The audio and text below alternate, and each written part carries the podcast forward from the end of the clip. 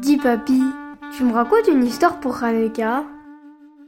Histoire pour Hanouka, un podcast du Lab Ténois écrit par Yael Hollenberg, réalisé par David Orviller, avec les voix de Alma Veil et Stéphane Fraisse. Épisode 6 Moïse, la confiance en soi. Papy, je dois lire tout ce livre et faire un exposé pour l'école. Mhm, mais ça a l'air très intéressant. Ouais, mais c'est trop dur. J'y arriverai jamais. Euh, moi, je suis sûr que tu vas très bien réussir. Mais le livre est trop long et je ne sais pas faire un exposé. J'y arriverai jamais, c'est trop difficile. Tu sais, la, la question, c'est pas de savoir si c'est facile ou difficile. Tout est une question de confiance. De confiance? Oui. Et je connais quelqu'un qui manquait de confiance en lui et qui a fini par tout réussir. Il s'appelait Moïse. Moïse C'est le petit frère de Myriam. Oui, tu te souviens, on en a parlé hier. Tu te souviens que les Juifs, qu'on appelait à l'époque les Hébreux, ou les enfants d'Israël, étaient esclaves en Égypte. Je me souviens. Et Myriam a sauvé son petit frère en le mettant dans un panier. Oui, et son petit frère Moïse a grandi à la cour du roi d'Égypte. Il a été élevé comme un Égyptien. Mais comme il ne supportait pas de voir les Égyptiens maltraiter les esclaves hébreux, il est parti très loin, dans un pays qui s'appelle Midian. Et là, il est devenu berger. Tu sais ce que c'est un berger? C'est quelqu'un qui garde les moutons. Oui, et Moïse prenait bien soin de ses moutons. Un jour, alors qu'il promène son troupeau dans la montagne, il aperçoit quelque chose de vraiment très bizarre. Il s'approche, il voit un petit arbre, ou plutôt un buisson, qui brûle sans se consumer. Ça veut dire quoi sans se consumer? Eh bien, ça veut dire que le buisson est en flamme, mais que le feu ne le détruit pas, qu'il ne l'abîme pas.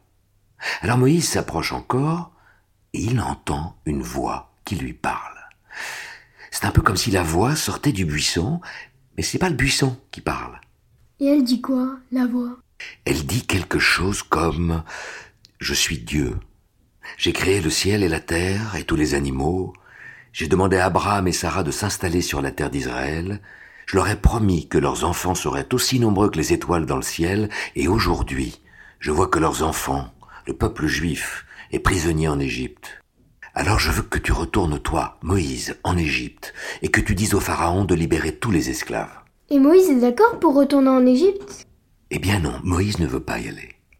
Il veut pas libérer les esclaves? C'est pas si simple, tu vois. Le Pharaon est un homme méchant, et les Égyptiens sont très puissants. Et Moïse ne se sent pas capable d'accomplir une telle mission. Il dit Mais qui suis-je pour aborder Pharaon et pour faire sortir les enfants d'Israël d'Égypte? Personne ne va m'écouter. En plus, je sais pas bien parler. S'il te plaît, donne cette mission à quelqu'un d'autre. Il faut dire que Moïse bégaye, ça veut dire qu'il il a du mal à bien prononcer tous les mots, alors il pense qu'il est vraiment pas la bonne personne pour aller parler au Pharaon. Mais pourquoi Dieu lui demande à lui et pas à quelqu'un de plus fort?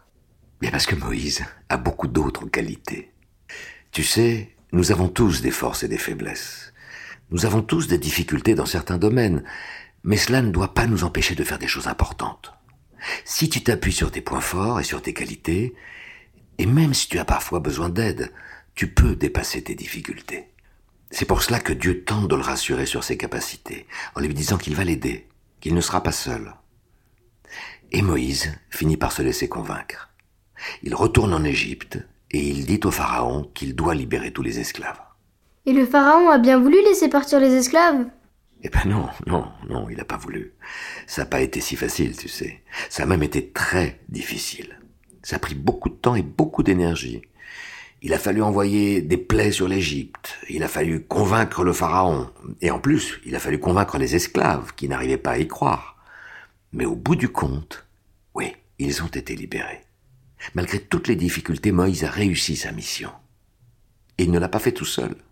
Il a reçu l'aide de son frère Aaron et de sa sœur Myriam. Et bien sûr, de Dieu. Et ensuite, Moïse a accompli beaucoup de choses. Mais tout ça ne serait pas arrivé s'il n'avait pas écouté la voix dans le petit buisson en flammes.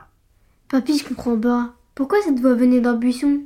Pour que tu comprennes le sens de cette histoire, nous allons revenir un peu en arrière. Moïse s'enfuit d'Égypte parce qu'il se sent incapable d'aider les esclaves qu'il voit maltraités. Et puis il remarque ce petit buisson qui brûle. Et peut-être qu'il se reconnaît dans ce buisson. Ils se sont tout petits. Il a du mal à faire le tri dans ses émotions qui sont emmêlées comme la broussaille. Il sent que ça brûle en lui, mais il croit qu'il ne peut rien faire, qu'il ne peut pas plus bouger que ce buisson. Et puis soudain, il entend cette voix qui dit ⁇ Tu peux le faire ⁇ Cette voix, tu peux toi aussi l'entendre, parfois, à l'intérieur de toi. Moi, je l'entends pas. Hum, T'en es sûr? Pour l'entendre, il faut bien écouter. Tu vois, souvent, ce qui t'empêche de réussir, c'est que tu crois que tu n'es pas capable. Si tu arrives à écouter la voix qui te dit ⁇ Tu peux le faire ⁇ alors plus rien ne pourra t'en empêcher, même quand cela te paraîtra très difficile. Tu crois que je peux réussir mon exposé? Oui, je crois que tu peux réussir ton exposé si toi, tu veux bien y croire. D'accord, papy. Le. Je suis fier de toi, Alma. À demain. Et Raksamea. Raksamea.